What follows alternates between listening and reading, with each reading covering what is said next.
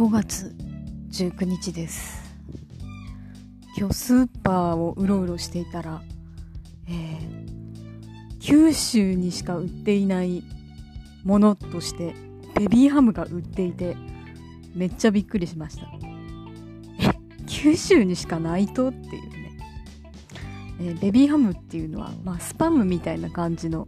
えー、加工食品でえー、て言うんですか？あれはちょっと言葉にしにくいんですけど、えー、とりあえず、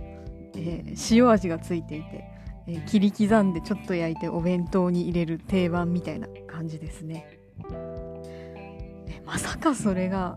九州を一歩出ると食べられないなんて思いもしなかった。まあそこまで好きじゃなかったんでね、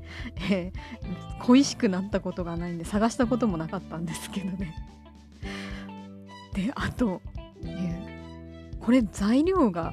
魚肉なんですね、え、私はこれまでの人生でそれなりのベビーハムを食べてきたと思うんですが、え、ずっと肉だと思って、え疑ってなかったです、えそれもびっくりです、え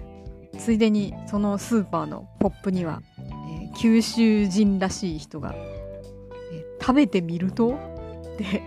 えー、セリフを、え吐いていて、えー、そんなん言わんしって、えー、ちょっと思いました、えー、お気の毒に誰もネイティブチェネイティブチェックをしてくれる人がいなかったんですね。